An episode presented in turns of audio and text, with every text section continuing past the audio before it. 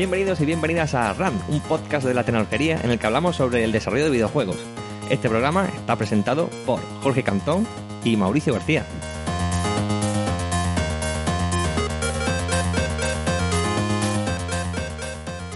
Pues muy buenas, Mauri, ¿qué tal? ¿Cómo estás? ¿Qué pasa, Jorge? Aquí estamos dispuestos a darlo todo. En este tercer episodio ya de la octava temporada y contamos... Una invitada de primerísima categoría. Pues sí, la verdad es que la invitada pues tiene muchos años de experiencia en la industria, ha pasado por muchos grandes estudios, ¿no? Y actualmente se ha embarcado en, en un proyecto personal con su propia empresa, ¿no? Eso es, de hecho ha fundado ni más ni menos que dos estudios. Así que bueno, creo que nos contará muchas cosas, habrá muchas cosas que podamos aprender de ella, así que muchas ganas de empezar. Adelante con Tatiana Delgado. Vamos a ello.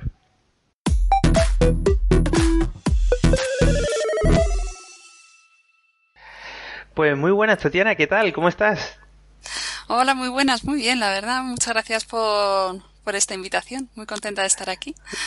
Pues la verdad es que a nosotros también nos hace ilusión que estés porque eh, para nosotros siempre intentamos que en el podcast haya un poco todos los perfiles posibles y, y en el caso de, designer, ¿no? Pues tú eres muy famosa en ese, en ese, en ese campo, ¿no? Entonces, pues muy es muy interesante, ¿no? El hecho de también poder tenerte aquí como, como representante de ese tipo, ¿no? De, de ese, del desarrollo. Vale, bueno, pues empezamos con la primera pregunta. No sé si has visto alguna vez nuestro podcast, pero bueno. Eh, Tenemos una preguntilla de rigor para, para romper el hielo. Vale. Que, bueno, es sencilla, la primera es sencilla. ¿A qué te has picado últimamente? Pues estoy ahora jugando al Obradín, que lo tenía pendiente de hace bastante, que necesitaba, porque como tengo una memoria pésima, sabía que tenía que enfrentarme cuando tuviera tiempo para, para estar ahí pensando y la verdad es que me está gustando muchísimo. Genial. Hablas maravillas, yo no lo he jugado todavía, tengo ahí pendiente. También. Pues, Pero bueno, caerá eh, algún día. Sí, sí, es flipante como es environmental storytelling puro, o sea, cómo te cuenta la historia con nada, pero encima hablando con, tuvimos la suerte de coincidir con Lucas Pop en la GDC y, y nos contó que lo hizo con cero playtesting, o sea, lo hizo de su cabeza, lo creó, no probó nada y, funciona perfecto, o sea, es un, es un genio, es un fuera de serie, yo no, no sé cómo ha hecho eso, de verdad, o sea, estoy flipando. ¿Qué dice? No, que yo cojo y no pruebo nada. Qué barbaridad. Hombre, igual ha exagerado un poquillo, pero me imagino que No sé, yo es algo que- probaría. Mira que nosotros somos de aquí del sur, que estamos acostumbrados a exagerar. ya, yo no sé, yo digo, Pues es que es imposible hacer este juego si no lo pruebas. Yo lo que vi de lo, lo que vi de ese juego me lo enseñó Josué Monchan, que trabajó con él en la traducción al castellano. Y me estuvo explicando el sistema que había creado el tío para hacer QA, eh, para auto- automatizar la QA de los diálogos. Y el, eh, o sea, tú importabas la traducción, le dabas a un botón y generaba 400.000 screenshots donde salía cada aparición de cada frase automáticamente. O sea, Claro. ese, ese nivel de automatización no lo he visto yo en Yo- mi vida. Es la primera vez que, que lo escucho, madre mía. Qué barbaridad. No, es que es, es otro entonces he planeta. intentado hacer algo parecido y siempre he abandonado estrepitosamente por la cantidad de curro que supone Ya ves. montar ese tinglado. Vale, bueno, pues continuamos con una, con una pregunta que es normalmente un sueño eh, tuyo y que también habrá pie a cómo terminará la entrevista, ¿vale? Pero en principio eh, la, pregunta sería que en qué juego mítico histórico te hubiera gustado participar y por qué. Mm, pues en el Portal 2, que es uno de los juegos que más me gustan. Es una cosa que ya había escuchado, digo, yo votaría por el Portal 2. Eso, o sea, si tuviera que decir, est- estoy ahí entre el Portal 2 y el Riven, que es el otro juego que me gusta mucho, pero creo que el Portal 2 por ver cómo estar en una de esas reuniones de narrativa o de cómo con- mm, montaban el level design, o sea, me hubiera encantado estar ahí.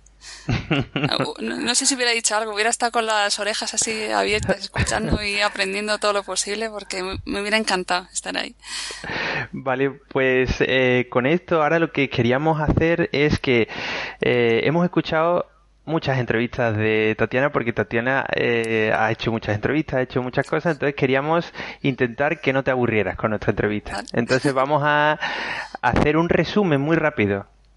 Voy a hacer un resumen muy rápido de tu carrera para concentrarnos en los temas que más nos interesan. Más, más jugosillos. ¿Vale? Entonces, si me equivoco en algo, tú, tú me corriges, pero un poco es lo que habíamos planteado, ¿vale? En principio, en, en el año 2000 eh, estás estudiando telecomunicaciones, es donde arrancas, y que comentas muchas veces que no sabías cómo, cómo te metiste ahí porque no lo tenías muy claro, pero te da, querías estudiar informática, la nota te daba para ello, y entonces eh, fundas allí o creas allí un grupo de rol o un, algo así en la universidad, y un día llega alguien diciendo que quieren o necesitan a alguien para un proyecto para una empresa llamada Revelat. Entonces, eso te hace meterte, ¿no? De lleno, esta mítica empresa, ¿no?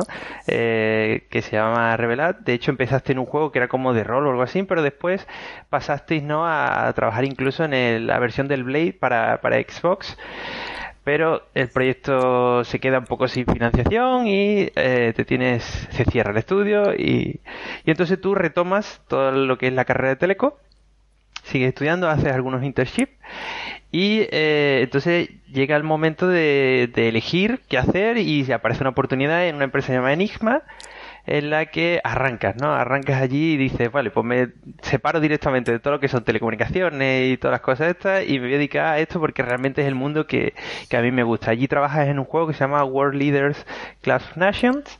Ya como, como level designer. Como level designer. Eso es. Y eh, ya tú, en ese momento tú ya más o menos veías claro que, que tenías madera de diseñadora, ¿no? Sí, yo creo que fue en, en Revelat cuando hice la entrevista no tenía ni idea de a qué puesto quería ir, pero allí fue donde me pusieron ellos la etiqueta de game designer y un poco le pusieron nombre a lo que yo quería hacer porque no sabía ni que existía y a partir de ahí lo tuve muy muy claro. Además es que hace siglos que no toco una línea de código, o sea, no al final no me, no me sirvió de nada aprender a programar porque reconozco que lo que más me gusta es incluso la parte más eso de diseño y tirando un poco a la artística. Vale, bueno, pues entonces al parece que estás trabajando ya en Enigma, estás un año, pero empiezan a aparecer algunos fantasmas del pasado de revelar, ¿no? En el que eh, parece que el proyecto no termina de cuajar o hay peleas entre los socios y este tipo de cosas y no termina de salir y tú temes que se caiga el proyecto como, como te pasó en Revelar. Sí, empezamos a estar sin cobrar otra vez y fue como, uy. mala cosa, ¿no? Es, un, indicativo de que la cosa no va del todo bien, ¿no? Vale, y entonces eh, a Cinquia, en el que trabajas para hacer videojuegos eh, de Nintendo, DS y Wii sobre Pocoyo. Y la verdad es que esa etapa parece que es una etapa que, que, te gustó mucho, lo cuentas en muchas entrevistas, ¿no? Que fueron unos cuatro años en los que hiciste cosas muy chulas y que de hecho hablas muy bien de Hello Pocoyo, uno de los juegos que hiciste allí, que, que para ti es uno de tus favoritos en cuanto a diseño, ¿no? Y este tipo de cosas. Y, eh, pero, de, pero también al cabo de esos cuatro años, pues te ponen como a hacer una serie de tareas por lo que cuentas eh, sobre una web o algo así y que no te terminaban de convencer, que se alejaban un poco de, lo que tú querías realmente hacer, que eran videojuegos. Y entonces de, había un compañero o algo así que, que te estaba montando una startup que se llama Sandia Games si no me equivoco mal. Sí, sí, sí. Madre, mía, qué documentación. ha hecho los deberes. Sí, claro, siempre lo hacemos. Y, y entonces en Sandia Game pues estás haciendo el rol además de, director creativo. Es decir, que ahí ya no haces level design, sino director creativo. Curioso ahí porque ¿cuál es la diferencia o qué, qué, tareas diferentes tenías de las que habías hecho hasta ahora, por así decirlo, en Sandia Game? O sea, en, digamos en Cinca sí que pasé ya por fin a ser game designer y estuve ahí aprendí muchísimo de Antonio Segovia, que era el lead que tenía, y luego estuve trabajando con otro diseñador, Sesc y en Sandía ya fue donde me dieron, o sea, lleva un poco todo, no solo la gestión de, del diseño en sí, sino también gestionar la parte de arte. Entonces fue un poco, sí que es cierto que era una empresa muy pequeña, entonces es de estos que dices, pues director creativo de cuánta gente, pues a lo mejor cuatro.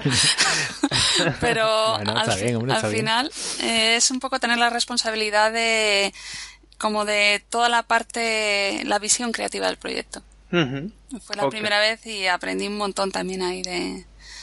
en esa empresa. Vale, ¿y crees que el perfil de director creativo es más artístico o más de designer? Yo creo que es un poco... Deberías tener visión de ambas cosas, la verdad. De...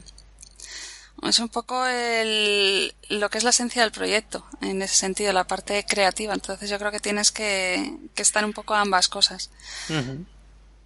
Vale, vale, vale. Y bueno, y trabajando en Sandia Games, en un proyecto que se llamaba Hispania, que era un juego así como de estrategia, entiendo, dice que tenías que balancear, ¿no? Cuentas en muchas entrevistas que tenías que balancear un montón de números y que eso tampoco te convencía mucho, no te, no te terminaba de gustar. Entonces, curiosamente te llama Raúl, que le mandamos un saludo de aquí, que también estuvo en el programa, y para organizar la cena aniversario de Blade, de la gente que estuvisteis en Revelac. Y entonces tienes que llamar a Raúl Rubio, que es actual eh, director creativo de Tequila, y te propone que te vayas al estudio, y allí en Tequila te propone que, que por qué no te montan un equipo y haces un juego el que tú quieras hacer. Entonces, maravilla, ¿no? Entonces, yo poder eh, hacer el juego que yo quiera, no, no uno que, que, me han impuesto por el proyecto, por la empresa en la que trabajes, ¿no? Entonces, eh, empiezas a trabajar en un proyecto que se llama Ghost World, ¿vale? Que es un juego como de puzzles, porque entiendo que es un poco lo que a ti te gusta, es de puzzles, pero con, eh, con esta, estética acá, ¿cómo se dice? Lo, sí, eh, como lo, es Lovecraftiana cartoon, un poco. Vale, pues también. ok, y entonces estás trabajando en ese proyecto. Eh, ¿Cuántas personas te pusieron? ¿Cuál fue el equipo, por así decirlo, que te pusieron para hacer? Como seis o siete en ese caso. Mira, pues era un, un equipo decente de, sí. de, tamaño, ¿no? Es decir, que era seguramente era casi tan grande como el que tenías en Sandía, a lo mejor. Era creo que más gente en, en, este caso. Y además aquí sí que llevaba también un poco la... Era como directora productora del prototipo. Llevaba un poco la producción también y todo. Para vale. conseguir un prototipo jugable en, en, fechas. Vale, y la pregunta que aquí siempre eh, también me hago o que nos hacemos es que ¿te hubiera gustado que en ese acuerdo que hiciste con Tequila la IP fuera tuya? Mm, por el hecho pues, de decir, me gustaba esa IP. Porque ahora contaremos, ¿no? Cómo desenlaza, claro, ¿no? Pues no sé. A mí me pasa que. Pero quizá lo podemos contar con el desenlace. O sea, llega un sí, momento. te has adelantado.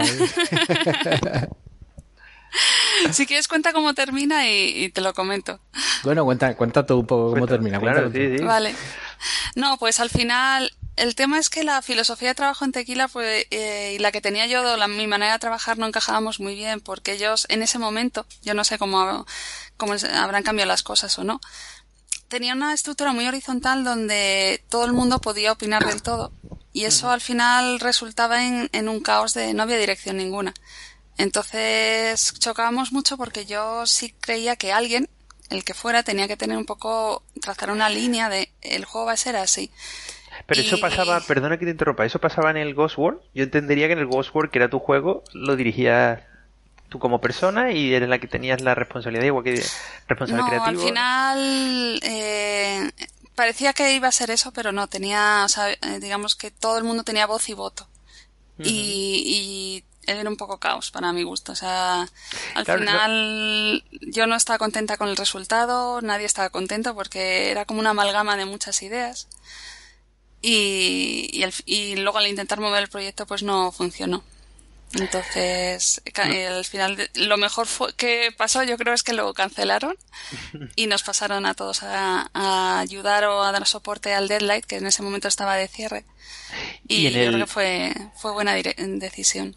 Y me refiero, yo entiendo que lo guay, ¿no? De trabajar en un equipo es que todo el mundo tenga voz y voto. Otra cosa es o sea, que todo el mundo se le escuche. Otra cosa es que siempre alguien tiene que terminar de decir la última claro. palabra, ¿no? De decir, o sea, yo, todo el mundo puede opinar, pero alguien tendrá que, que, poner orden, ¿no? Entre todas las ideas. Claro, o sea, es un poco eso. A mí me gusta, de hecho, es como trabajamos ahora en, en Autodeblo, o sea, escuchar todas las ideas, porque las buenas ideas vienen de cualquier sitio.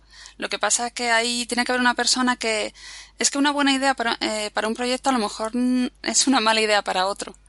Entonces tú tienes que tener muy claras las directrices de tu proyecto para ver qué ideas encajan en ellas y cuáles no. Y esas que no, pues se guardan para otros proyectos donde a lo mejor encajan muy bien. Claro. Eh, y, y, ese es el problema. Yo creo que, ya os digo, las buenas ideas es que no tienen que venir de diseño, vienen de cualquier persona. Luego sí que tiene que haber alguien que sepa discriminarlas y aterrizarlas, que es lo difícil, porque una idea también por sí sola no vale nada. Y respondiéndote a tu pregunta de antes, no me importa no tener la IP, porque ideas hay millones. Entonces, a mí además me gusta mucho imaginar ideas nuevas, o sea que cogemos una idea nueva y la, y la hacemos sin problema. Ok, ok. Y como dices, os asignan a Deadline, pero tú en ese momento sabes que se cancela el proyecto o simplemente es que como había prisas, por el cierre ¿no? del proyecto Deadline, eh, en principio tú lo que sabes es que simplemente pues, os asignan ahí para cerrar. Claro, eh, yo realmente no sé las razones detrás. Eh, yo creo que se, se seguía moviendo el Ghostworld y nos, que nos asignaran a Deadline entiendo que es de refuerzo, pero tampoco, yo no estaba en la parte de producción de Deadline como para saber el por qué. O sea, tampoco me quiero meter ahí. No, no, no. Porque no lo sé. Oye, ¿y en Deadline no existían esos problemas eh, a la hora de decidir que comentabas que, que, que teníais en Ghostworld? o, sea, no sé si era un problema del equipo de Ghostworld o era un problema de la filosofía de... Yo creo que era... Creo que era un problema de la filosofía y creo que entiendo que lo han, lo han, mejorado ya con todos estos años. En ese momento era un poco follón la, la filosofía. Yo creo que había un poco de caos. De, y, y mucha gente al final pues acabó un poco quemada y, se fue de allí. Pero me sabe mal porque tampoco quiero hablar, que hacen luego unos juegazos súper súper importantes. Bueno, y algunos de los que se fueron a ir, también hay que decir que luego volvieron. Hmm. Eso, eso, es raro, ¿eh? Sí, sí. Cuando alguien se va escopetado de un estudio es muy raro que vuelva. Y, y en Tequila ha pasado, ¿eh? Más de una y de dos ocasiones. Claro, entonces yo creo que sí que han, tenido, han pasado muchos años ya, entonces habrán mejorado procesos y... Claro, claro. Y vamos, que prueba de ello es que sacan un montón de juegos, o sea que... Oye, ¿y cómo de difícil es para un designer entrar en la fase final de un proyecto, ¿no? Porque tú estás, eh, los designers, ¿no? Están creando ideas o están creando comportamientos y, y están adaptados a las tools que se han desarrollado para ese proyecto y ese tipo de cosas y de repente dicen, no, venga, que tenéis que echar una mano a, a, cerrar este otro proyecto de Light y tú dices, ya, pero eh, las tools son distintas o cómo funcionan, o sea, que adaptarse a algo así, muchas veces dices tú, bueno, pero ¿realmente vamos a ayudar o vamos a, a, entorpecer.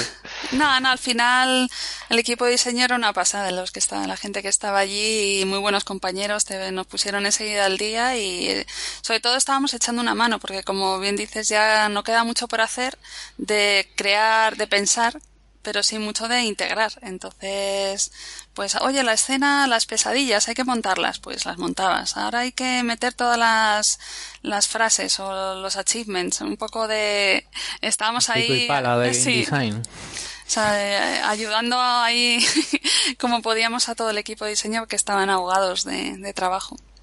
Pues oye, el Deadline yo me lo pasé y la verdad es que a mí me gustó mucho, ¿eh? la verdad es que me parece que el resultado fue bastante bueno. No sé cómo fueron las fases esas finales, ¿no? Porque creo que también tú contabas que había algunas partes del Deadline que se habían tenido que rehacer varias veces, pero, pero a mí me parece que el resultado fue muy guay. Y bueno, termina Deadline, sale a la venta y entonces empieza la preproducción de Rhyme uno de los juegos míticos, yo creo, del estudio, ¿no? De los más famosos del estudio, con todas las movidas estas que hubo, ¿no? De L3 y que luego los compró si Sony, y no, tal y de historias esta. Entonces, tú trabajas en la preproducción de Rain, ¿no? Sin embargo, otros invitados que hemos tenido nos han dicho que la, que la preproducción de Rain empezó con una idea completamente distinta a lo que finalmente fue. Entonces, cuéntanos un poco, porque claro, eh, curiosamente, eh, tú estás trabajando en esa preproducción eh, y no sé si en ese momento ya tenía el aspecto actual o las ideas del aspecto que finalmente lanzó o, no, eso era completamente distinto. ¿Qué recuerdas? cuando yo estuve era totalmente diferente. La, o sea, la, no quiero hablar mucho tampoco porque no sé qué parte es NDA, pero recuerdo que nos, eh, nos contaron una historia José Luis Baello y Raúl, una idea que tenían ellos. De ahí iteramos eh, con el equipo de diseño y yo estuve creo que en la segunda versión y luego volvió a cambiar muchísimo. O sea, yo me fui cuando, cuando es que no se parece casi nada a lo que hay. Es decir, y entonces cuando, cuando tú estabas trabajando en eso, ¿cómo era Rain? ¿Eso lo puedes contar? O, cómo, es que no, claro, no me atrevo a contarlo porque no sé si infrinjo NDAs o me da un poco de, de cosilla. Vale, vale, como vale. ya no, no es cosa mía. Claro, claro. Vale, bueno, pues, pero tú... Lo podéis saber si compráis el libro de arte. de Sí. vale, pero me Tengo que refiero... pillarlo, ¿eh? Todavía no lo he pillado, me cago en la mano. El libro de arte, ¿no? Sí, uno muy chulo que han sacado. Sí, ahí. sí, sí. En vez de un juego concreto, como de toda la historia del estudio. Está, Pues sí, hay, se han puesto los conceptos originales, hay cosas muy bonitas que, que merecen la pena. Vale, pues curiosamente, fíjate que uno puede pensar que Rhyme es un juego muy especial, es un juego con eh, mucho peso en puzzles y también en la, en la parte narrativa, ¿no? Todo el mundo pone de manifiesto, ¿no? Como esa parte narrativa que vas descubriendo o que realmente descubres al final eh, es lo que il- ilusiona mucho del juego, ¿no? Y eso casa o pega mucho con tu personalidad o tu persona o los proyectos en los que tú has estado involucrado. Entonces es curioso que aún así, aunque el proyecto parece interesante eh, y tiene esa, esos alicientes de narrativa de puzzle, tú decides irte, ¿no? Cuéntanos un poco por qué, si el proyecto parecía interesante. Ya, pues quizá porque lo había pasado un poco mal con todo lo de Ghostworld a nivel personal, o sea, me afectó bastante de, de mucho estrés, mucha, o sea, de- la sensación de, pérdida de control o no sé. Y me veía que iba a ser un poco lo mismo, pero como, y encima se pre, cambio de motor a motor nuevo, o sea, veía ahí como muchas cosas que iban a, no, no me iba a ser sencillo, creo que no iba a estar a gusto y creo que lo mejor era en ese momento irme porque no, quizá no encajaba ya en el tequila que era en ese momento. Entonces. Porque Dead Life fue desarrollado con Unreal 3 y Rhyme con Unreal 4, entiendo, ¿no? Eso es, sí. Además creo que se empezó con la alfa, de la versión alfa del Unreal 4, entonces a mí me da, digo, por mi salud mental creo que es mejor que, que me vaya Se estaba porque... viendo venir el marrón. Te voy a decir yo porque ella no puede decirlo. Claro, era era en plan de no vamos a poder reutilizar nada, ¿no? Había que crearlo todo desde cero. Vale, bueno, y La verdad entonces... es que Ryan ahí ha pasado por todo tipo de vicisitudes. ¿eh? Mm, Pero bueno, ahí los notas han insistido y lo acabaron sacando. Sí, un sí. proyecto súper chulo también. Not bad. Vale, y entonces decides irte de tequila y de hecho te vas a una empresa que se llama Freque- Frequentia que se sale un poco del tema de videojuegos pero utiliza como lo que es el mundo de los videojuegos para aplicarlo a otras cosas que lo llamamos gamificación y ahí estás un poco ¿no? trabajando y haciendo algunas pruebas pero mm, eh, se pelean los socios también otra historia de esa no Sí, y es otra que yo creo que ya estoy curada de espanto, ya bueno, pero sí que fue un poco vacaciones de desarrollo, porque es otro, se, se movía más como una empresa de, de publicidad y era un rollo tan diferente, tan que me vino bien para desconectar y, y recuperar un poco la ilusión por los videojuegos, porque esas eh, acabé un poco con pocas ganas de seguir haciendo videojuegos y me vino muy bien, como ya te digo, vacaciones de desarrollo. pero entonces dice Fuiste a otra, a esta- a otra industria que era mágicamente peor. Sí, dices, vale, pues mira, no estaba tan mal. mal. Vale, bueno, pues entonces decides, eh, bueno, los socios eso, empiezan a tener problemas y cierran frecuencia y entonces eh, un colega te habla sobre Game Love Barcelona y decides irte para allá, te mudas a Barcelona, ¿no? Que fue No, también no, una- en, en Madrid, en Madrid. Ah, Game Love Los Madrid. Madrid. Vale, ah, no, vale, vale, eso, eso ahí me equivocaba, eso era después. ok, y en, y en Game Love eh, trabajas en God of Realms y, y ahí comentas en otras entrevistas que has tenido que, que ahí tenías como el, el lado opuesto a lo que tenías en Tequila, que había demasiada verticalidad o demasiada burocracia. ¿No? Cuéntanos un poco esos dos eh, polos dispares de uno en un Esto- lado. Claro, Game Love es una multinacional que tiene sede en París. Y entonces había un señor en París que le llamamos, que era como el ojo de Sauron, que cuando miraba un proyecto, ese proyecto te pedía mil cambios, lo cancelaba, despedía gente. Joder. Entonces, eh, era, era muy absurdo toda la burocracia. O sea, a veces pedían bills que no servían para nada, cambios absurdos. O sea, el juego este, el Gods of Rome, se hizo tres veces. O sea, yo cuando entré, el día que entré, eh, tiramos, mm, a la semana estar yo, se tiró, porque no lo tiramos nosotros, se tiró desde París todo el trabajo de un año anterior, toda esa versión del juego, y empezamos uno de cero. Y el día que me fui, volvieron a tirar toda la iteración que habíamos hecho para hacer uno nuevo. ¿Y por qué? Pues porque había salido en el mercado un juego que le había molado a alguien y decía, quiero esto, quiero esto ahora. Y entonces, y eso es horroroso, es desesperante. Y luego teníamos en mi estudio, yo llevaba, era lead designer del proyecto.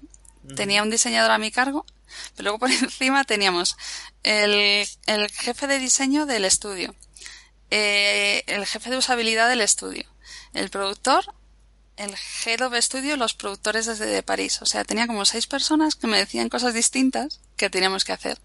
Y llegaba un punto que decías, voy a hacer caso, voy a ir haciendo lo que me digan y yo ya no decido nada, porque es que, o sea, en cuanto te, es que te, te, volvían loco. O sea, era... Pero es curioso, ¿no? Porque eso es lo más eh, desilusionador, ¿no? del mundo, ¿no? El hecho de decir, que ya no tengo capacidad de crear cosas y tal, él simplemente pierde toda la gracia, ¿no? E, claro, porque yo creo que todos allí nos pasábamos, pasábamos por las mismas etapas de intentabas, o sea, llegabas ilusionado, intentabas hacer las cosas bien.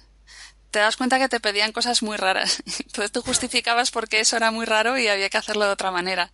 Te decían que no. Además, eh, lo intentabas defender y luchabas y luchabas. Y, y al final te machacaban tanto que la única salida era dar el paso atrás y hacer lo que te pedían. Y, y, luego veías cómo efectivamente fallaba y no funcionaba y era muy desesperante.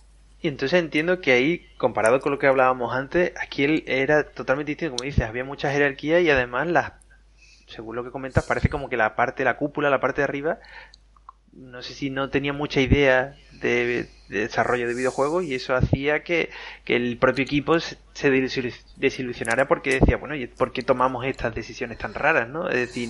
Hmm. Bueno, una cultura de muy vertical hacia abajo que no, no escucha al, trabajador, a los técnicos. Sí, yo creo que también es un poco... Eh, porque Game ha tenido mucho éxito. tuvieron una época que, que estaban eran los, los que más grandes de ese momento pero no han sabido evolucionar bien. Entonces, lo que es el mercado móvil, tienes que estar muy al día de, de todos los procesos y, y, no, no cambiaban. Seguían haciendo cosas a la antigua. Entonces, por ejemplo, no querían hacer en aquel momento eh, un soft launch, que es lanzar el juego en un país para ver cómo ir cogiendo métricas, ir viendo cómo funciona el juego, para ir luego a hacer el lanzamiento más a tiro hecho, para ver la economía cómo funciona. Aquí nada, aquí se, sal se lanzaba ala, ahí todo, a, todo, no sé, es que tengo pesadilla. bueno, mira que Game Love tiene grandes juegos, ¿no? Como el Asphalt, ¿no? El Asphalt es de ellos, ¿no?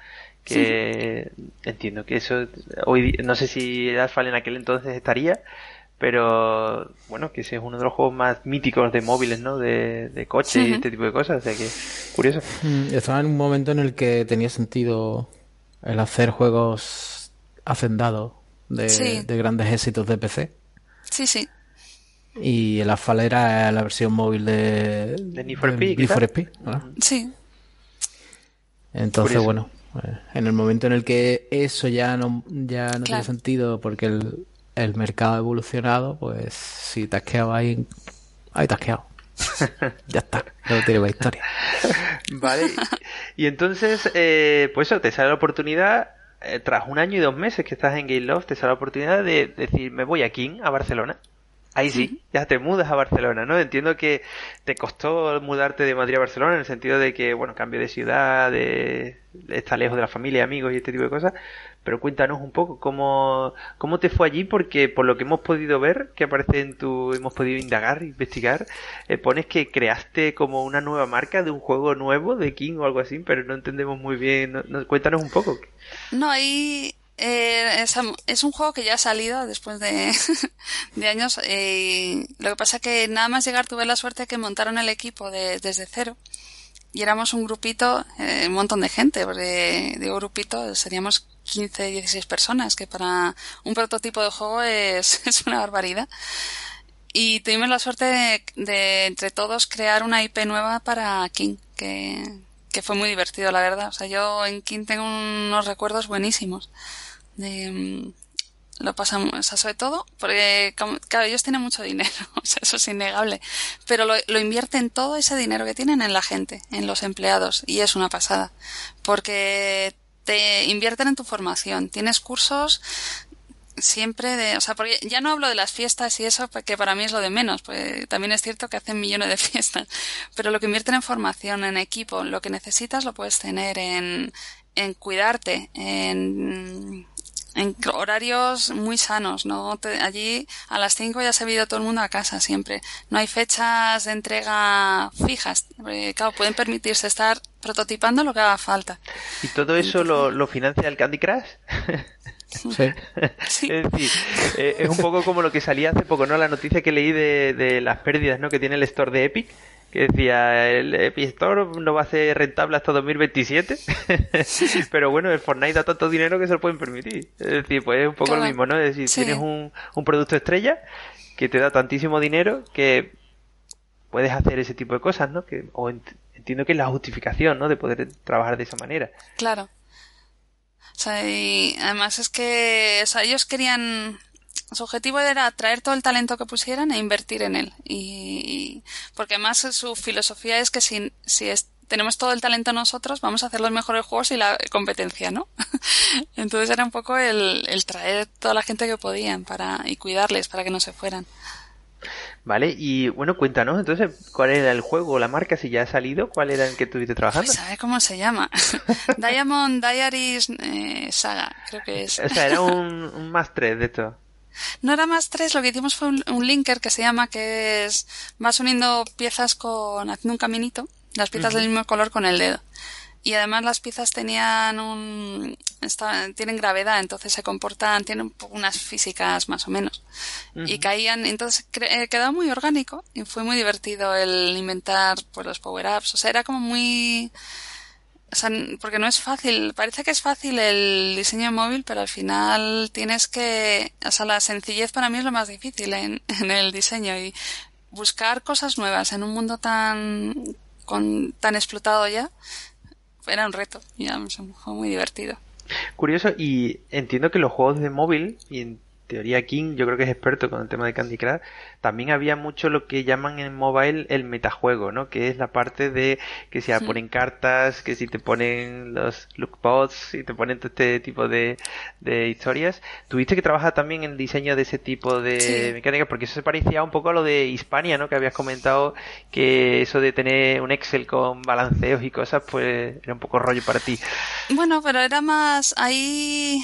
Eh teníamos un departamento que eran los de Business Data que hacían toda la parte más de números y nosotros era más a buscar ideas y las poníamos a prueba con que a mí eso me fascinó también las facilidades que teníamos diseño había una herramienta no no me acuerdo cómo se llama que tú pedías un número de testers de le especificabas además franjas de edad si había jugado tal juego o no y tú lo, lo pedías. Y al día siguiente tenías vídeos de tantas personas jugando al juego.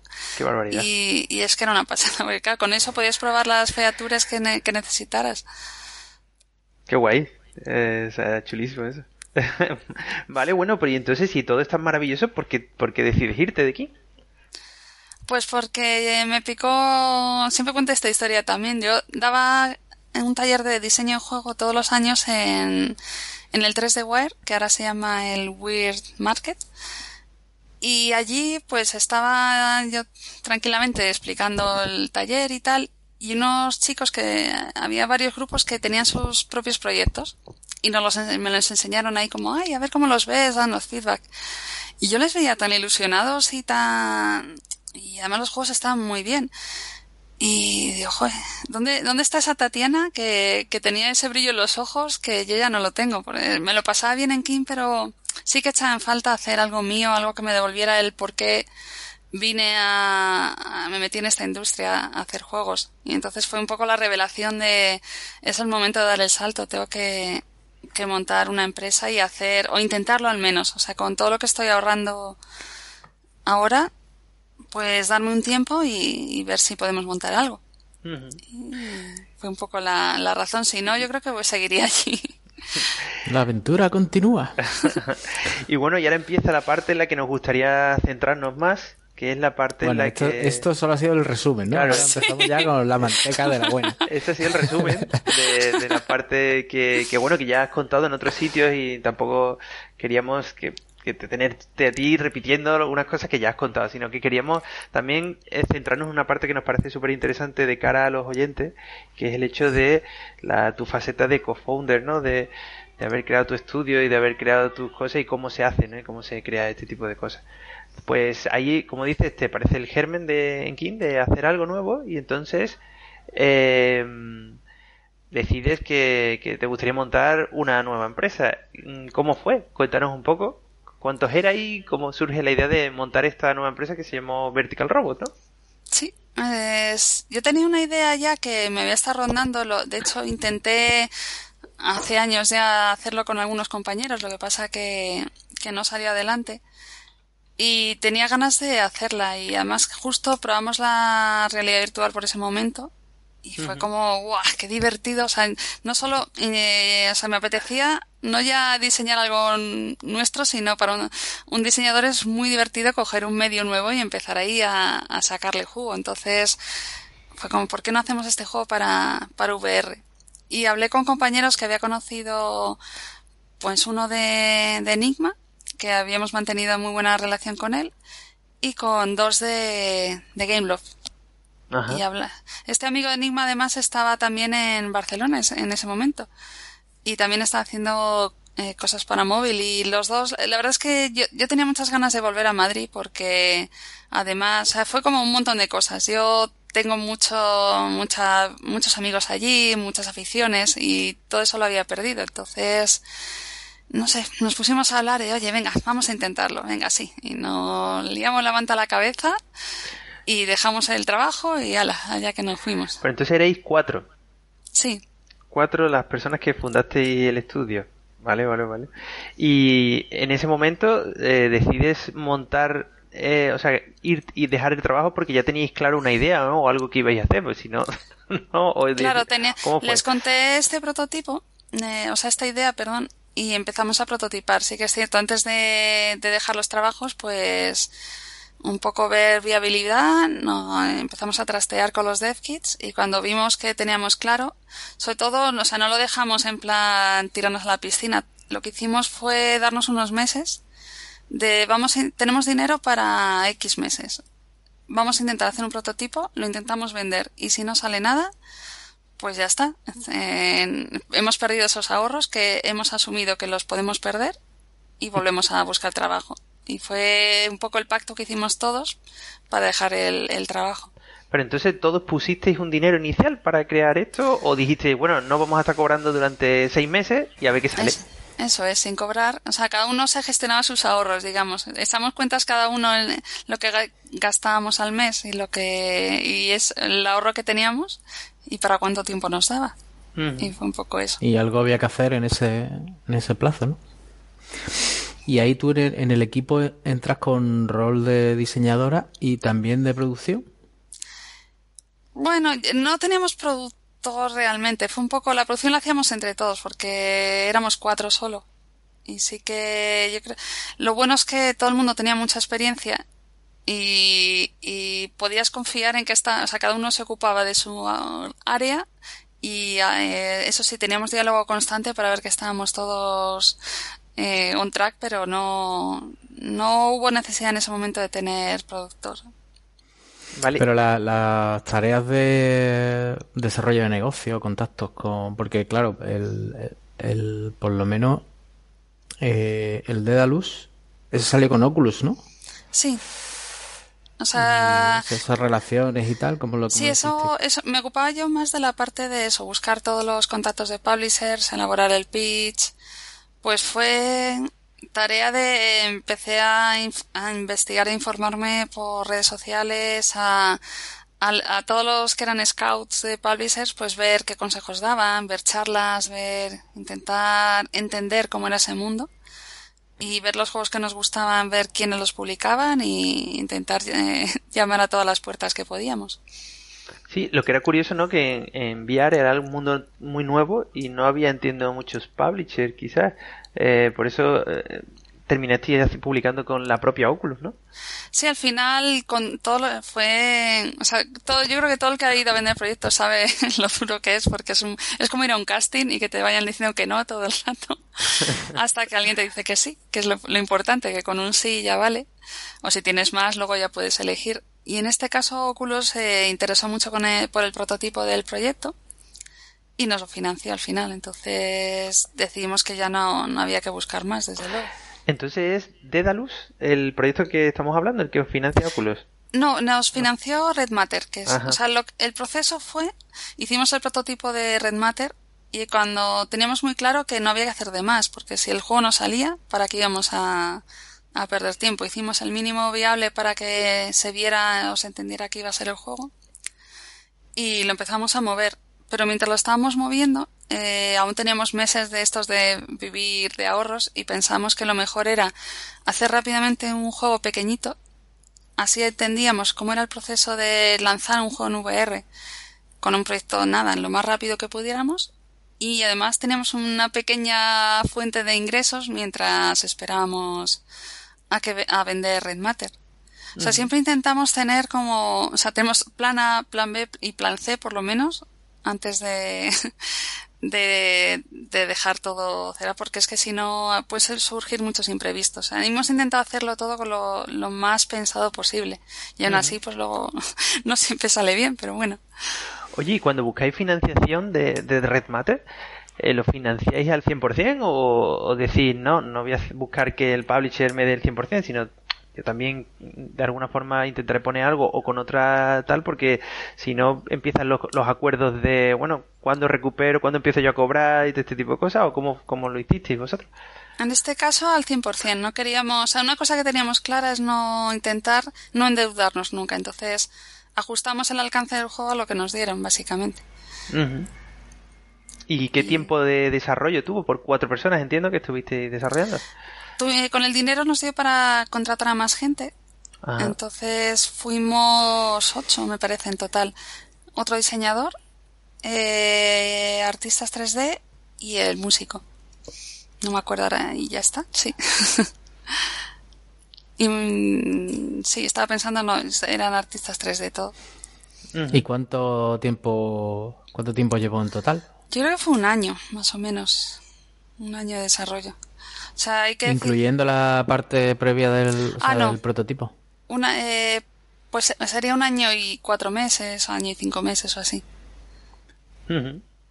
Está muy bien, ¿no? Para el tamaño del juego. Sí, la verdad es que yo creo que tuvimos mucha suerte que yo creo que fue una mezcla de las ganas que teníamos de hacer una cosa, un juego nuestro, que íbamos todos como locos, o sea, con mucha ilusión, y luego también que se notaba mucho que cada uno, lo que decía antes, cada uno era muy responsable de su área y podías confiar en los compañeros que iban a estar haciendo su trabajo y fuimos...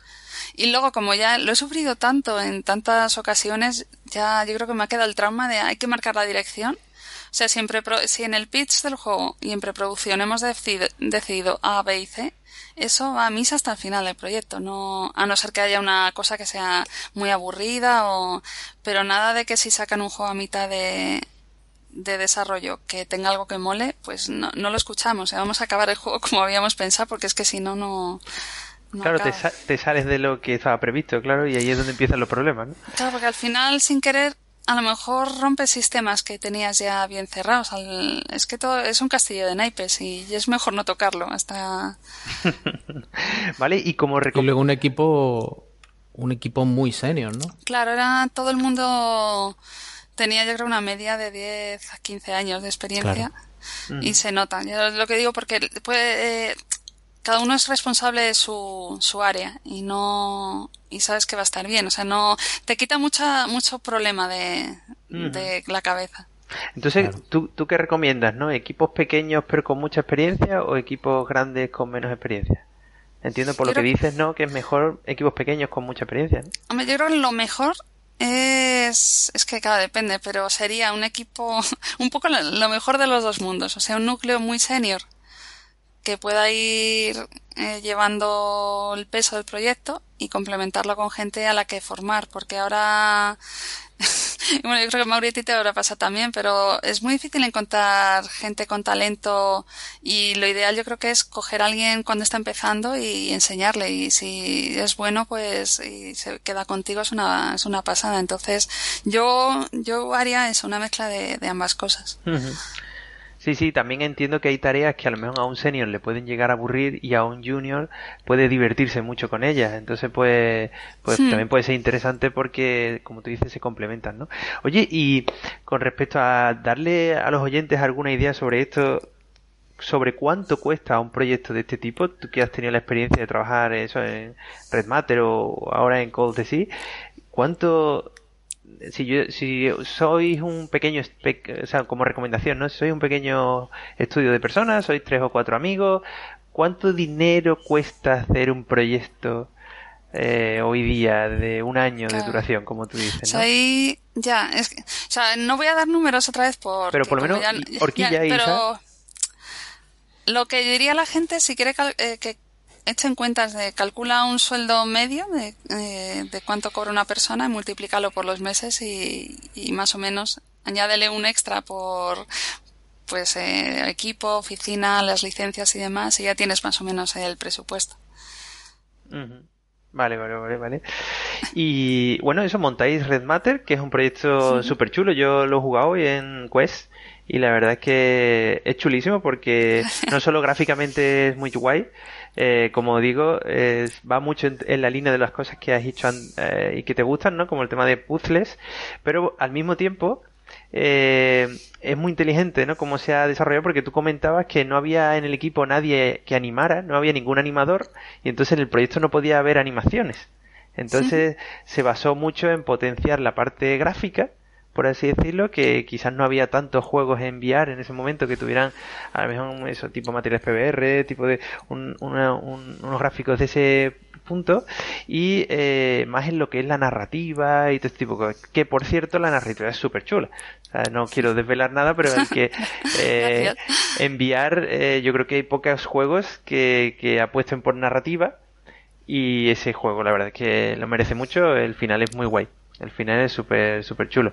Pero curiosamente, eso, lanzáis el juego y cómo, cómo va. Eso también te queríamos preguntar, es decir, porque en ese momento también era todo muy nuevito en VR y también era, eh, ya no era que el juego fuera bueno o malo, sino también es el parque de, de, de, headset ¿no? que hubiera ahí de cosas así, pues igual no era el más adecuado y no sabemos si, si funcionó bien o no, ¿no?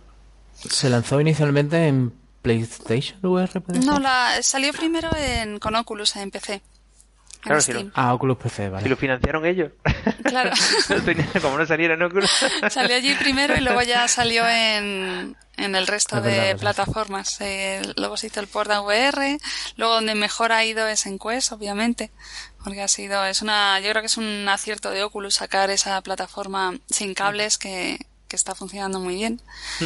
y, pero sí que es cierto que, o sea, yo creo que ahí nosotros teníamos una mentalidad, o al menos la tenía yo, de que, o sea, nosotros no, no queríamos, no quería yo vivir de, de los beneficios, porque sabíamos que en VR eh, es un mercado que todavía en ese momento, el, como decías, el parque, no solo el parque de gafas de realidad virtual, es que los ordenadores que había que tener te limitaba mucho el número de, de ventas que ibas a tener. Entonces, nosotros contábamos con que el proyecto nos lo habían financiado entero. O sea, habíamos estado viviendo un año eh, cobrando de óculos, ya, ya habíamos ganado. O sea, el, el objetivo sería ahora vender un segundo proyecto para poder seguir al final viviendo haciendo lo que nos dé la gana que es lo que lo que queremos saber el objetivo de la empresa haciendo juegos que de lo que nos apetezca pero es curioso. quiero volver un poco también. como, como este proyecto estaba un poco al principio de, de, Red Matter, eh, cuando estáis, tenéis el prototipo hecho, salís en búsqueda de financiación y decidís hacer el de la luz para ir haciendo algo mientras. ¿Cómo es el proceso de generación de ideas para, para hacer un proyecto así que sabéis que, bueno, que eh, entiendo yo que os dais uno o dos meses o tres, no sé, pero muy poco tiempo. ¿cómo ponéis todos esos asuntos, todos los posibles ideas de juego, la balanza hasta encontrar algo que sea realizable en un periodo de, en un periodo de tiempo tan corto? Pues. Eh, para pues tenerlo ventilado antes de que os tengáis que meter con el otro. O sea, teníamos claro. O sea, el de se hizo en dos meses y medio, yo creo, en total. O sea, fue express. Entonces, teníamos por un lado un prototipo de sistema de locomoción que habían hecho para Red Matter, pero que para Red Matter mareaba mucho y no. que era un jetpack, tal cual. O sea, un jetpack realidad virtual pero para un juego de puzzles eh, no funcionaba tan bien porque necesitabas precisión a la hora de, pues estás viendo una mesa con papeles y tienes un jetpack loco, pues no es cómodo para ir investigando o accionando botones. Sin embargo, ese prototipo estaba ahí, entonces teníamos eso por un lado. Por otro lado, al ser un juego muy corto, necesitábamos que que fueran unas mecánicas en las que fuera muy, muy fácil generar niveles, no hacer un puzzle ad hoc, sino algo que sirviera para generar un montón de niveles. Y nos sentamos, es que me acuerdo perfectamente, estábamos tomando unas cervezas en un bar y fue buscar ideas, ahí hicimos el brainstorming y salió lo, lo de por qué no exploración, exploración, es que es súper sencillo, muy básica, que sea buscar tres plataformas en un nivel, aprietas esas tres, que abren la puerta y vas al siguiente. Con este sistema de locomoción, que ya teníamos más o menos prototipado, y, hacer niveles muy bonitos porque o sea, al final lo que hacíamos siempre es confiar en las habilidades del equipo. Entonces sabemos que en lo que el equipo era muy bueno, teníamos gente muy buena en artísticamente, o sea, un artista técnico que es una pasada y que era capaz de, de exprimir el, la, el procesador del móvil. Entonces, porque el Dealus salió para el Gear VR al principio. Y fue un poco eso, empezamos a, a probar el adaptar el jetpack al móvil. Es cierto, claro, este el, no es lo mismo un jetpack en Oculus que tiene 6 grados de libertad que en, que en el Gear VR que tenía solo 3. Y además que fuera, que no mareara. Yo me mareo muchísimo, entonces yo era un poco el límite por abajo de yo lo tengo que poder jugar. y con buscando sistemas de ayudas, eh, eh, no, pero bueno, teníamos esa idea ya hecha. Fue prototipar, prototipar y cuando tuvimos algo navegable, empezar a hacer niveles, que fue súper divertido también un poco.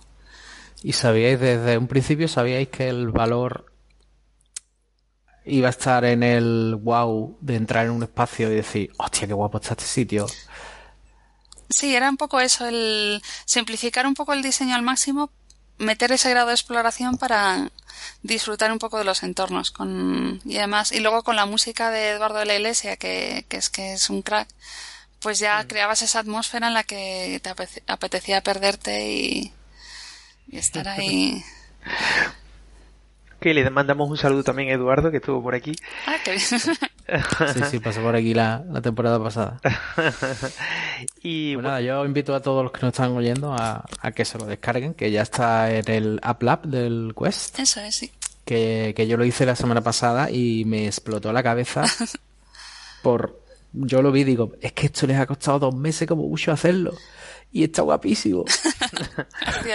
Qué cabrón.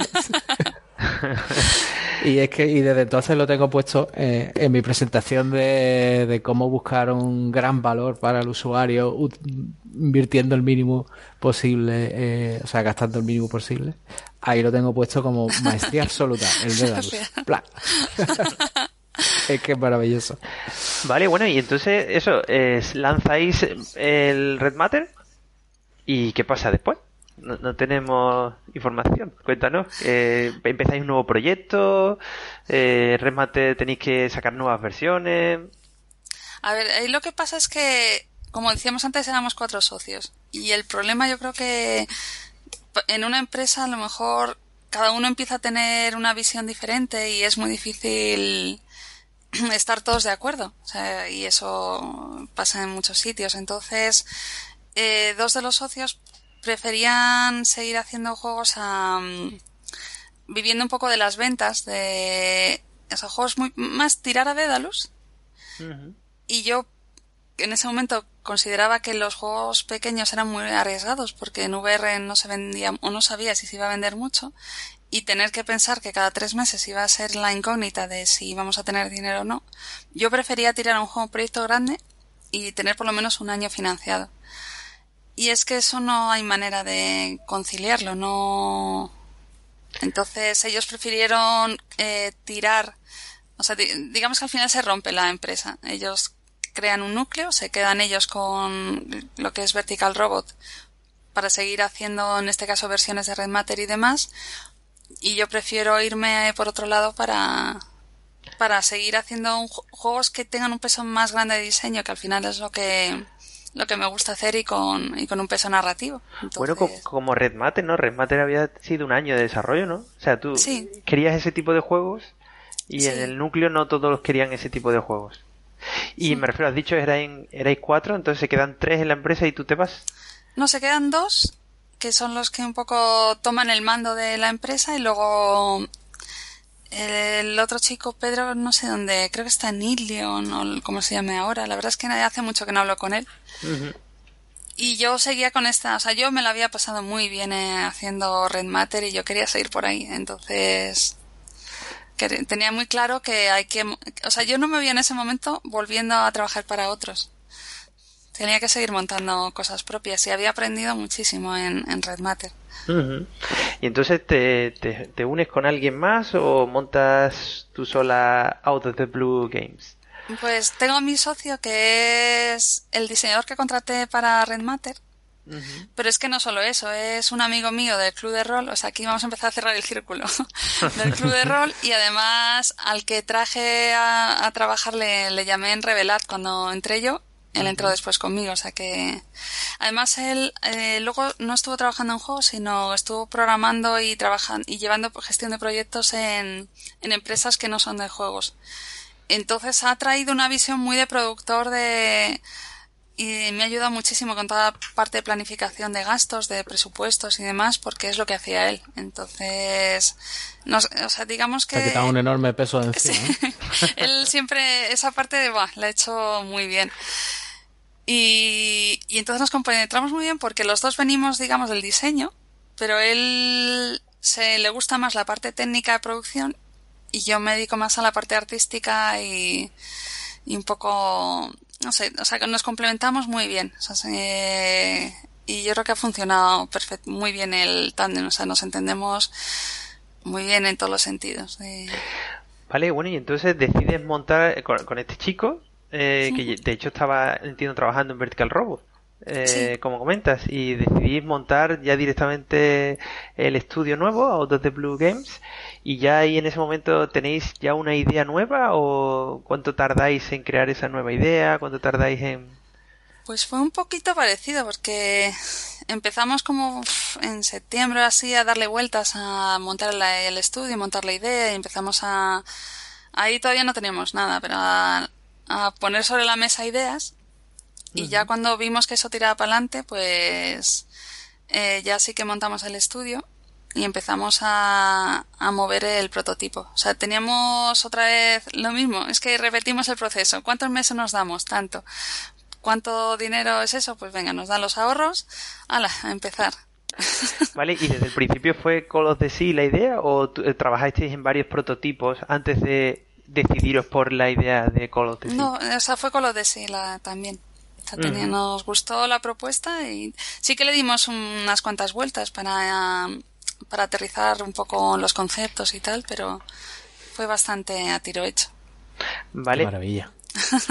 y eso, y entonces eh, para el para Call of Sea, de la misma forma buscáis financiación, como comentas, con un pitch y en este caso eh, de unas dimensiones similares, como comentabas antes, entiendo a Red Matter, ¿a un año de desarrollo o cómo?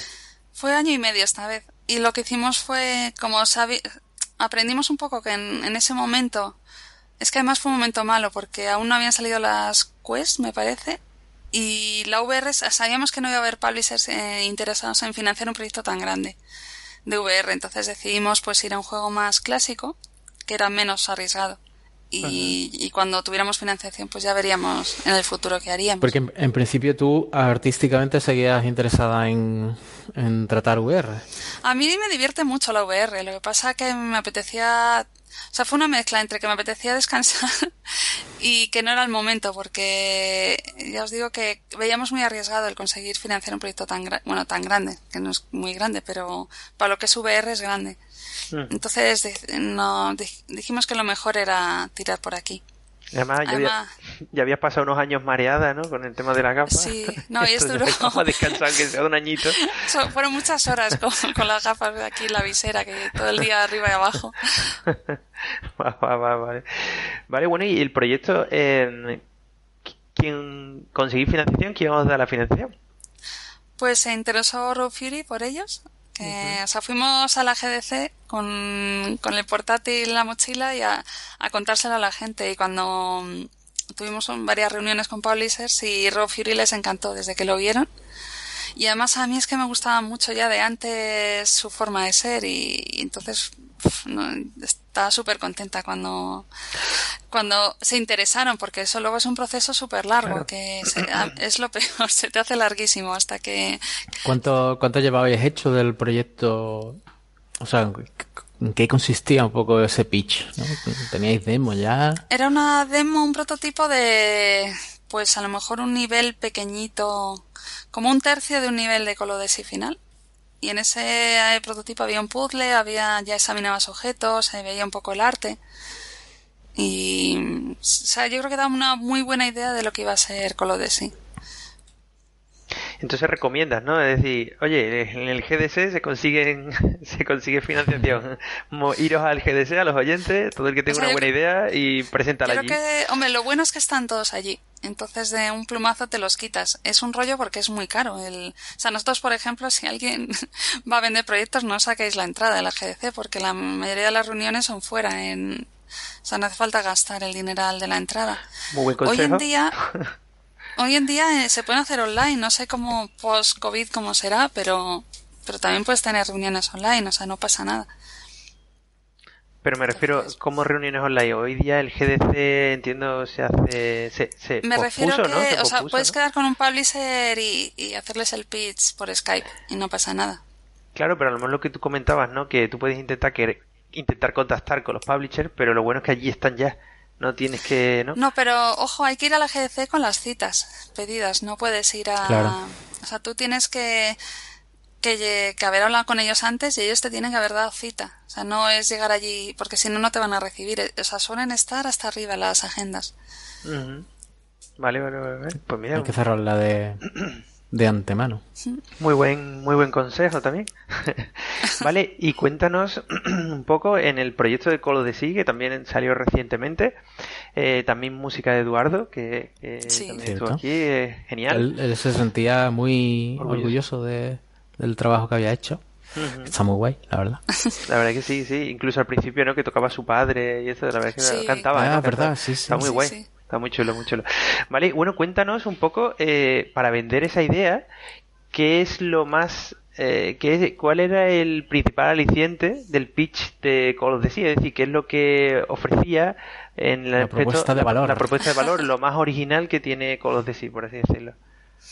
Yo creo que era un poco la, una mezcla, o sea, primero que era intentar volver a, o hacer más accesibles las aventuras de toda la vida a un público más amplio. Luego intentamos hablar o vender el, el tema que tratamos un poco del autodescubrimiento, de que la vida te puede cambiar. Y por eso pusimos personajes que fueran más mayores, de cuarenta y tantos, porque era un poco eh, apelar a, a lo que habían sido los fans de aventuras de toda la vida y que siempre al final hablamos de la representación y, yo creo que muchos protagonistas de videojuegos suelen ser jóvenes y, les pasa todo a ellos, pero parece que si cuando tienes cuarenta y tantos ya no te va a pasar nada en la vida, ya eso es lo que has hecho y ya está. Y como no, eh, siempre es un buen momento para, para que la vida te, te cambie, que eh, encuentres lo que tú quieres hacer de verdad. Mm. Y luego eso unido al giro este que le damos al mundo de Lovecraft, que yo creo que llamó bastante la atención también. Ah, la estética. ¿eh? Fíjate que la estética viene un poco de lo que habías hecho ya en Tequila, ¿no? Quizás que habías utilizado esa estética de Lovecraft, ¿no? ahí puede ser que se me quede ese... Tenía ese... Es, lo único que me apetecía ¿eh? hacer. De, yo quería hacer un, un, Lovecraft diferente. En el caso del de Tequila era, tenía mucho humor, era un juego cómico. que, y por aquí quisimos tirar algo más dramático, quizá. Que, o sea, no quiero hacer spoilers. O sea, que tuviera esa... Era jugar con los contrastes de... ¿Tú esperas que Lovecraft sea oscuro? Pues lo hacemos luminoso. Pero a la vez es un juego muy que da, que apela a las emociones pero más a la tristeza y a la vez, no sé, es, es, intentar tirar por ese camino. Esas cosas entonces entiendes tú que fueron lo que, lo que atra, atru, a, ¿cómo se dice? Atrayó. Atrajo. Atrajo, perdón, ya no tenía hablar. Atrajo la, el interés de, de Raw Fury. Yo creo que sí, porque ellos buscan, o sea, Raw Fury me gusta mucho su filosofía porque lo que quieren es, no buscan el beneficio, sino el el contar historias con magia le llaman ellos. Entonces supongo que algo verían de magia en el nuestro para, para querer contarlo. Oye, ¿y si nos puedes contar qué diferencias eh, entonces existió entre la financiación de Oculus y la financiación de Raw Fury? Las condiciones, por así decirlo, que, que, tiene un publisher que, que, o que tenía el otro. Sea, Oculus lo que hacía era te daba el dinero y se olvidaba de ti. Tal cual, no, no te pedía luego eh, milestone ni nada. Nada, nada, te lo dan y se olvidan.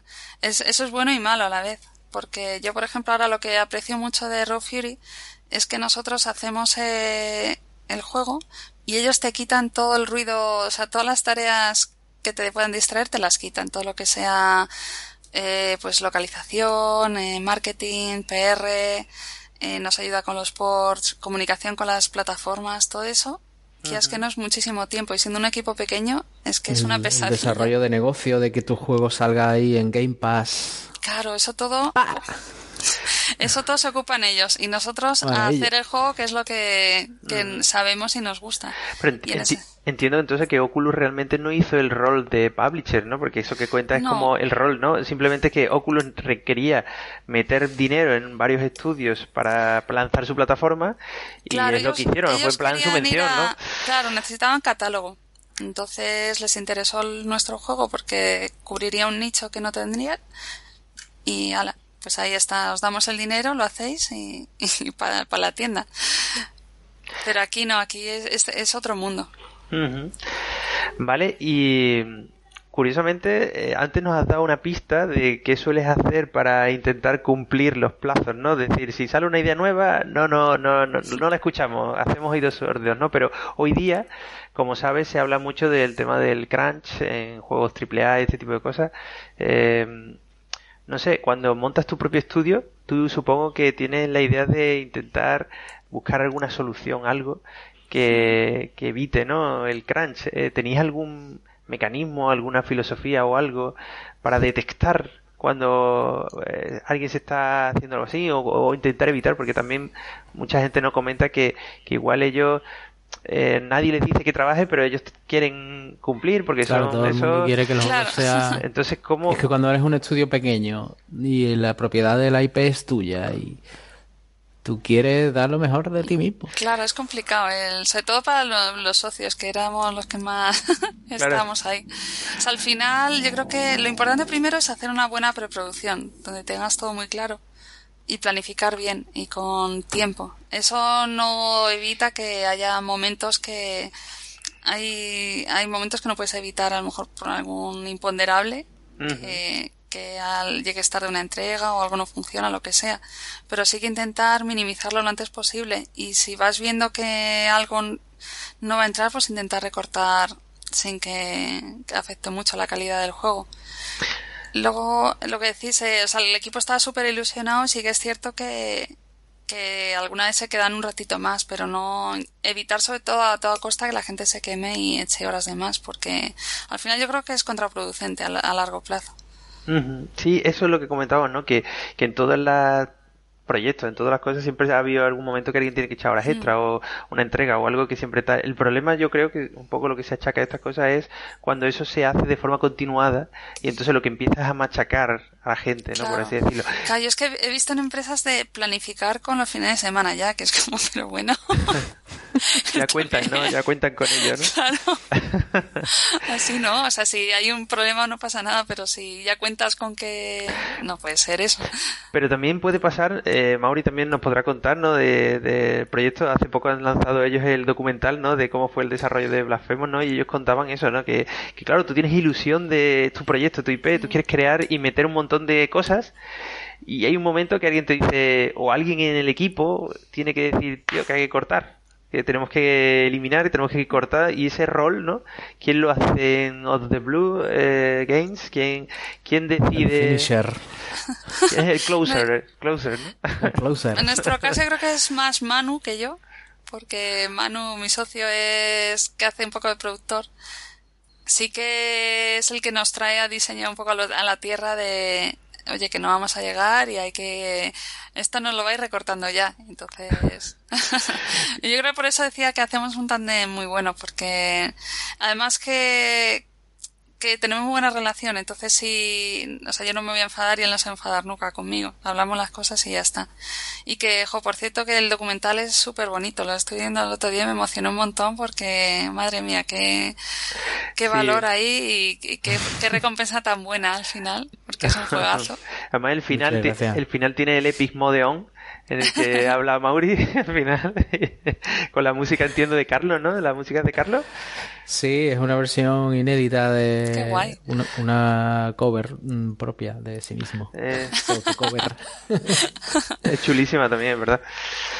Vale, bueno, pero de eso, lo que comentaba antes, por el hecho de que alguien como, eh, ¿cómo decir?, como responsable del equipo, del proyecto, eh, también tiene que ¿no? ser capaz de, a la gente, como comentabas antes, incluso en el equipo hay gente nueva que muchas veces quiere dar todo lo posible, entonces detectar el hecho de decirle, sí, que yo entiendo que tú quieres dar lo más posible, o que alguien está diciendo que si no terminamos esto lo va a recortar, y entonces tú quieres que eso entre, pero de alguna forma también tener una filosofía de decir, sé detectar este tipo de cosas, y aunque tú a lo mejor eres junior y todavía no lo sabes, pero eh, que eso al final te va a quemar, entonces Claro. saber un poco cómo gestionarlo, cómo avisar a la gente, ¿no? ¿Sabes cómo lo hace? Eh, quizá, o sea, nosotros trabajamos en remoto desde, en Vertical Robot ya teníamos esa filosofía, o sea, llevo ya desde 2016 que no piso una oficina y tan contenta.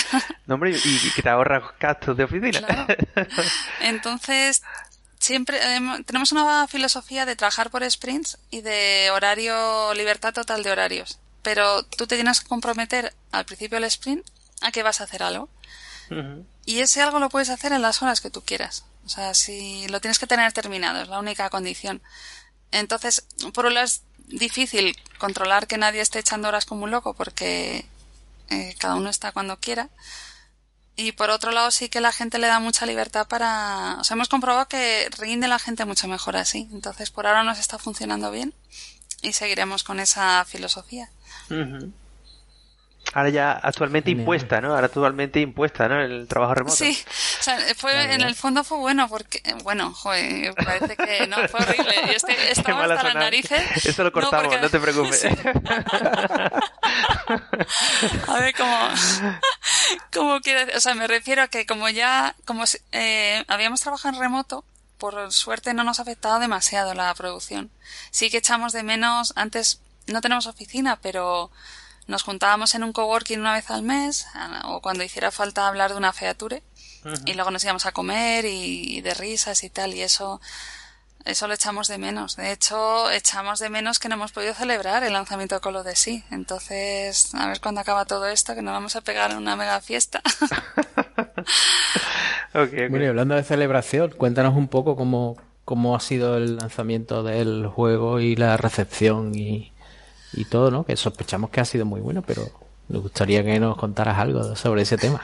Pues la- estamos muy contentos, la verdad, porque yo no sé si le pasa a todo el mundo, pero yo llevo llegado a un punto ya que ves el juego y te cuesta, o sea, ya estaba harta de verlo, ya estaba aburrida y no tenía perspectiva. Digo, no sé, no sé si lo que hemos hecho está bien. y, y vas con miedo porque también o a lo mejor está bien y no encaja, no conecta con la gente y no funciona.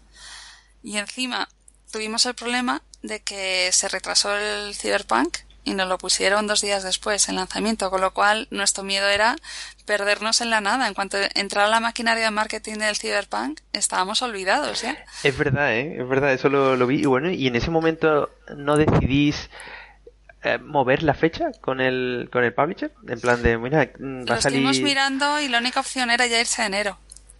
Pero, y es que perdíamos todo y es y no es tan fácil ya tienes el slot reservado con toda la campaña de marketing preparada, pues dijimos, mira, de perdidos al río, vamos a, por ello. Y como estábamos en el Game Pass, tuvimos la suerte de que, o sea, tuvimos como un montón ahí carambolas extrañas de suerte de que eh, salimos en Game Pass, con lo cual Microsoft sí que nos apoyó y la gente al poder jugarlo gratis, pues, y como le ha gustado, el boca a boca ha funcionado muy bien.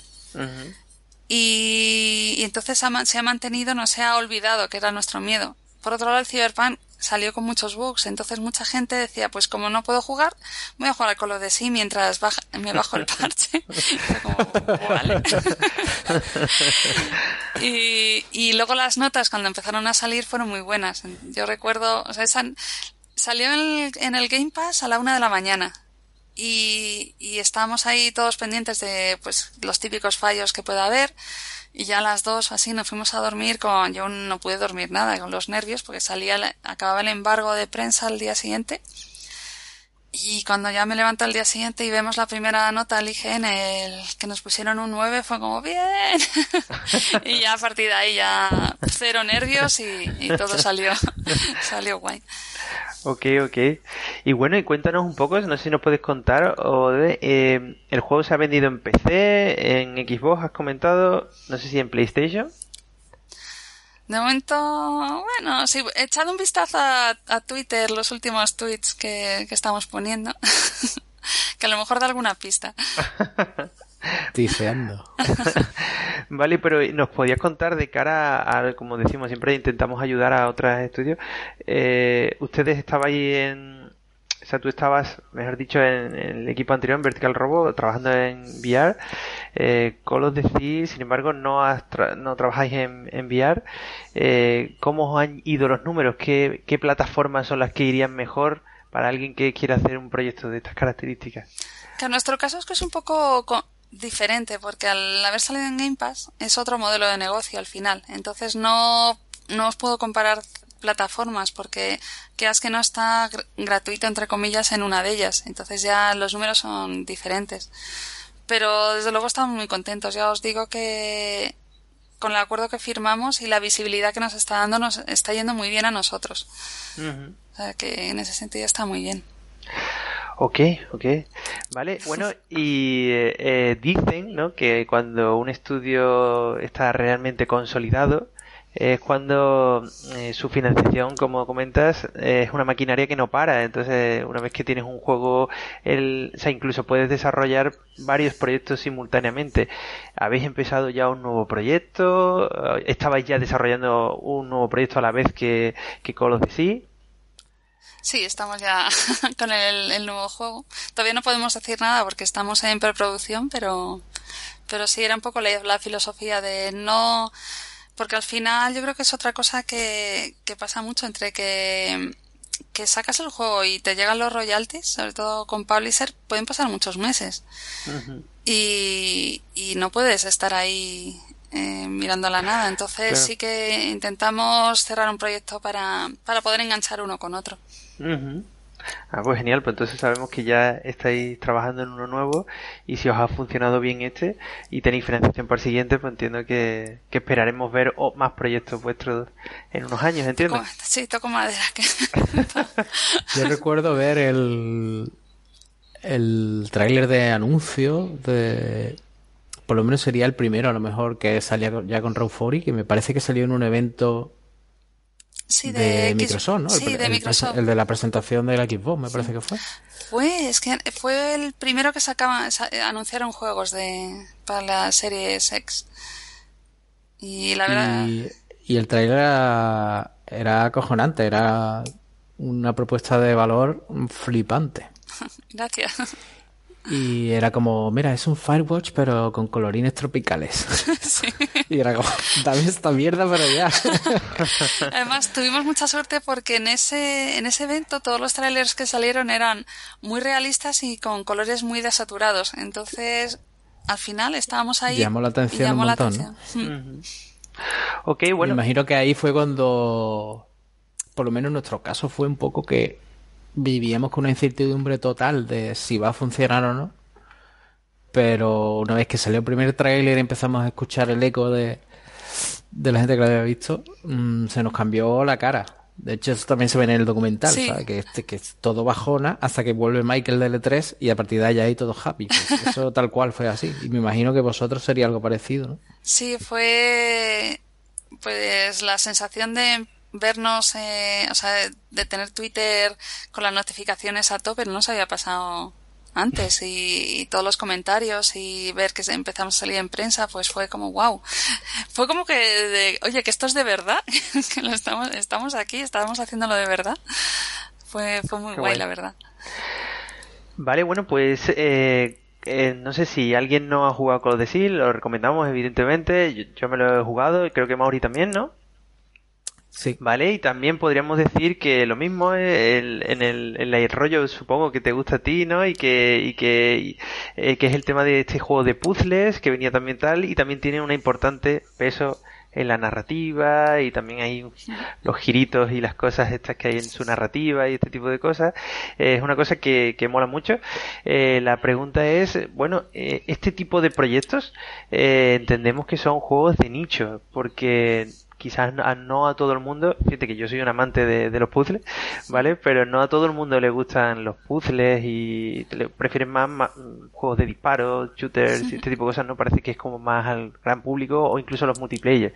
Eh, hay un también eso eso, esa rivalidad ¿no? que hay entre el tema de hacer multiplayer o el tema de single player, que dicen que algunos estudios que ya iban a desaparecer. ¿Tú qué opinas sobre este tema? ¿no? Porque parece que vosotros sí os enfocáis a single player y hacer historias con narrativa y este tipo de cosas que no es lo común, ¿no?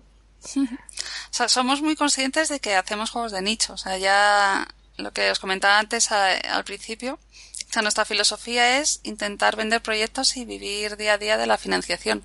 Y luego lo que vendamos, pues bienvenido sea para, poder reforzar el estudio, contratar más gente o tener que pedir menos para el siguiente, pero es que son los juegos que nos gusta hacer y que, y que creemos que hacemos bien. Entonces no queremos volvernos locos y hacer algo que no nos apetece, a pesar de saber que, o sea, aceptamos que no van a ser unos, unos juegos que vendan tanto como otro tipo de géneros. Pero aún así, yo creo que son juegos de largo recorrido, o sea, que, que quizá no, no lo petan de pronto, pero sí que pues la gente, es lo que decía antes, el boca a boca, son juegos que poquito a poco siguen ahí, me siguen vendiendo y, y, oye, pues sabemos que además que los fans de este género les gusta muchísimo. Y una cosa, por cierto, que quería comentar que, que nos gusta un montón y estoy súper contenta de, en el feedback que nos da la gente, es que lo juega mucha gente en pareja y a lo mejor eh, sus novias o mujeres, parejas que no habían jugado nunca videojuegos, han empezado a jugar al Colo de sí, se han enganchado a la historia se han enganchado al juego y ahora quieren seguir eh, jugando a otro tipo de juegos. Y entonces como que, no sé, a mí eso me hace muchísima ilusión. igual también porque cuenta una cosa al menos distinta, ¿no? En el protagonista es femenino, eh, tiene el peso de la narrativa, habla de del viaje que hace por, buscando a su marido, que es el principio, este, este tipo de cosas. El ritmo del juego también te le deja participar al, al, que estás viendo porque puede opinar sobre los puzzles. Claro, a mí me recuerda un poco a cómo jugaba yo hace años, o que jugaba con mi hermana o con mi primo, nos poníamos los dos ahí a resolver puzzles del Mist o de... Y ese jugar con amigos, me, me gustó ver que se, se ha recuperado un poco. vale, bueno, y también por así decirlo, ¿no? Yo creo que es una recomendación para estudios así indie pequeños que dicen, mira, ustedes tenéis que concentrar en un nicho, ¿no? Porque los juegos grandes está claro que es muy difícil entrar en la competitividad ¿no? que va a haber en ese tipo de mercados, ¿no? Entonces, busca tu hueco. Además que son nichos, pero son nichos suficientes. O sea, no nuestros estudios no van de repente a convertirse nunca en King, porque nunca ninguno de nuestros juegos va a ser un Candy Crush con 25 millones de jugadores instantáneos. pero puede dar pasta igualmente, aunque no dé mucha, mucha. Pero para. Pero puede darla. Para vivir bien. para vivir por lo menos. no, y, y, además que yo creo que lo que comentaba antes, el público de los eh, jugadores de juegos de puzzles y narrativos son muy fieles y yo estoy deseando, o sea, yo me compro todo juego que salga, o sea, no le hago ascos y aunque tenga uno en la, en la recámara en Steam, ya me compro todos los que salgan para después. O sea, que yo creo que, que la gente es muy fiel a, o sea, en cuanto salen juegos de este tipo se los van a comprar todos. ¿Alguno que hayas jugado recientemente de, de, en este género que te haya molado? Pues a ver, porque es que luego tengo la maldición del desarrollador, que durante producción apenas tengo tiempo para, para jugar. Yo creo que el Obradin es el... Ah, el juego de Amnesia Rebirth, es porque los juegos de Frictional me gustan mucho. Y, y, me gustó, me gustó cómo gestiona, porque yo soy muy mala, eh, me da mucho miedo los juegos de miedo y, y cómo gestionan el, el, el, el, fallo. O sea, cuando, si te matan muchas veces los monstruos, tiene un sistema muy guay que te pasa en esa fase, pero está integrado en la narrativa. Entonces fue como, mira qué bien, así no me siento inútil. Entonces me gustó, me gustó como... Oye, curiosamente te dices que te dan miedo los juegos de, de terror o este tipo de cosas, pero fíjate que, mm, no sé, por la ambientación, ¿no? Que es un poco oscura, ¿no? Tanto Red Matter como como Call of Duty también tiene un poco de ambientación oscura, la música te hace eh, sobresaltos en algunos momentos. Yo me acuerdo de, eh, bueno, no puedo decir nada de, los finales, iba a decir algo de Remater, pero no iba a decir nada, pero recuerdo de Remater algún que otro sustillo, algún que otro, claro, ¿qué pasa? ¿Esto qué es? Es cierto, o sea, en VR lo que teníamos claro es que no íbamos a meter sustazos de de darte un jump scare de estos de subir el volumen y hacerte ¡wuh! Porque en VR, digo, aquí a mí me da un... para la patata Ariel. Sí. y... Mala práctica de negocio, ir matando. Claro, no Entonces lo que intentamos es construir, ir construyendo la, la atmósfera. O sea, tirar mucho de atmósfera y que estés ahí con tensión, aunque luego no pasa nada. O sea, y si pasa algo, es muy al final, como has como me imagino qué momento es, cuando ya poquito a poco has ido viendo unos eventos así con miguitas que pero nunca desde el principio que sé que toques una puerta y te hagan abras y ¡wow! te cae ahí el gato que te grita en la cara no. también entiendo que la música hace mm. mucho, la ambientación hace muchísimo en la parte de terror, de terror, ¿no? Por así decirlo, porque como una buena banda sonora o una buena música te puede dejar frito, ¿no? Y de ostra, qué susto. Vale, vale, vale. Bueno, pues eh, como recomendación, ¿no? Tú que llevas ya dos empresas, estudios a las espaldas de haber montado, eh, ¿qué es lo más difícil de montar una empresa de videojuegos? Desde tu punto de vista. Yo creo que lo primero, la gente con la que la montas, a los socios, es muy, tiene que ser gente de mucha confianza. Vais a pasar momentos muy tensos. O sea, tienes que poder hablar las cosas en plata, digamos, y, y no enfadarte, en, o sea, que no haya esas tensiones que pueden surgir y dejar las cosas muy claras y muy habladas desde el día cero cuando no hay dinero, porque luego cuando hay dinero pues eh, pueden surgir esos problemas y tenerlo ya preparado. Eso por un lado. Y luego el ser capaz de, de plantear una propuesta de juego que con el equipo que tienes o el que crees que puedes conseguir seas capaz de terminarla. Yo creo que que es otra cosa que es muy difícil de, de evaluar, o sea, tienes que, que ser muy... Sí, además el típico error, ¿no? Que dicen, ¿no? De todo el mm. mundo quiere montar y quiere hacer el, género que sea, pero a lo grande. Yo quiero hacer otro Fortnite, yo quiero hacer... Y es como, bueno... en batallas que no, que no puedes ganar. Claro, es que es muy... Da mucho miedo eso, porque... Mm. Y luego no, creo que no endeudarse, eso es el... Otro consejo de ir siempre... Tener asumidas las pérdidas desde el día cero para saber hasta dónde puedes llegar por si sale mal. Vale, vale, vale. no, no, es súper bien. Además, me parece que. No, no Mauri, ¿tú qué opinas? ¿eh? Aspirantes, repasen la carrera de, de, ambos estudios, de Vertical Robot y de Out of the Blue, porque, bueno, han, tomado decisiones muy buenas y, y creo que, que, hay muchas lecciones ahí de aprender de cómo, de cómo hacer las cosas un poco con los pies en la tierra y maximizando la, la capacidad de, los miembros del equipo. Sí, una vez, como, o sea, como comentabas antes, por ejemplo, de la animación, en, en Call of Duty igual, no hemos metido personajes porque no teníamos animador. y si recortas animaciones te quitas una cantidad de problemas de, o sea, no ya de dinero, sino de, problemas que igual que Nora no tiene cuerpo, por ejemplo, porque, o sea, lo podríamos poner y poner animaciones con la falda. Pero eso te voy a decir, porque Nora sí eh, se agarra las escaleras y las, las manos sí se animan. Es decir, algo de animación sí hay. Tenemos eso, las manos. Y hablamos con un animador freelance y las preparamos esas, pero es que son 8, 10, 9, 10 en todo el juego y, eso era un riesgo controlado y es un poco lo que lo que comentaba antes que intentar lo que no haga eh, falta no, no meterlo porque yo creo que además es bonito diseñar o al menos a mí me funciona mejor cuanto más restricciones tienes más brillante es el diseño yo creo entonces asumir esas restricciones como algo bueno que le tienes que dar más vueltas a la cabeza, ¿no? Para llegar a una hmm. buena idea, a una idea atractiva que funcione, ¿no? Sí.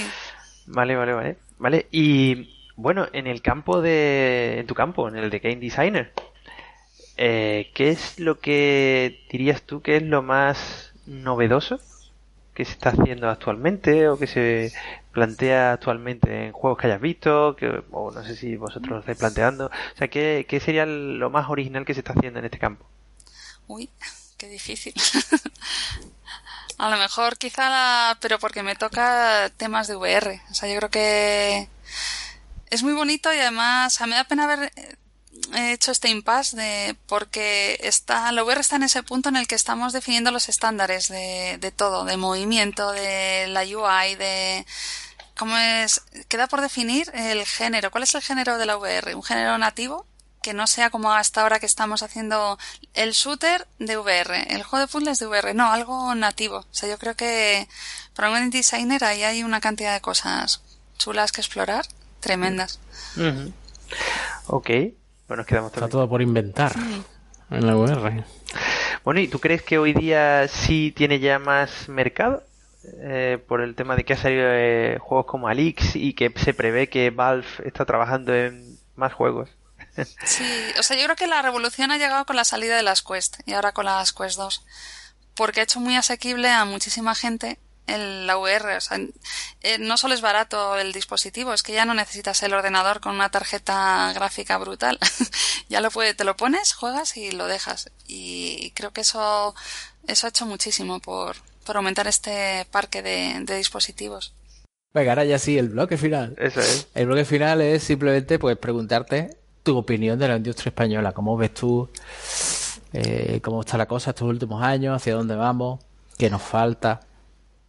Pues yo estoy muy optimista. Yo creo que están surgiendo un montón de estudios que además no o sea, primero con propuestas no solo muy originales, sino que de primerísimo nivel, como el caso de Game Kitchen, por ejemplo, es que hay muchísimos más que, o sea, yo creo que estamos en un momento muy dulce de, en cuanto a creatividad y además estas empresas están, lo que decís antes, teniendo un segundo o tercer proyecto, lo cual es genial. Entonces, eh, yo creo que poquito a poco estamos aprendiendo la parte empresarial, que es la más complicada, porque si vienes del mundo de desarrollo nadie te lo enseña. Yo creo que es, importantísimo tenerla en cuenta.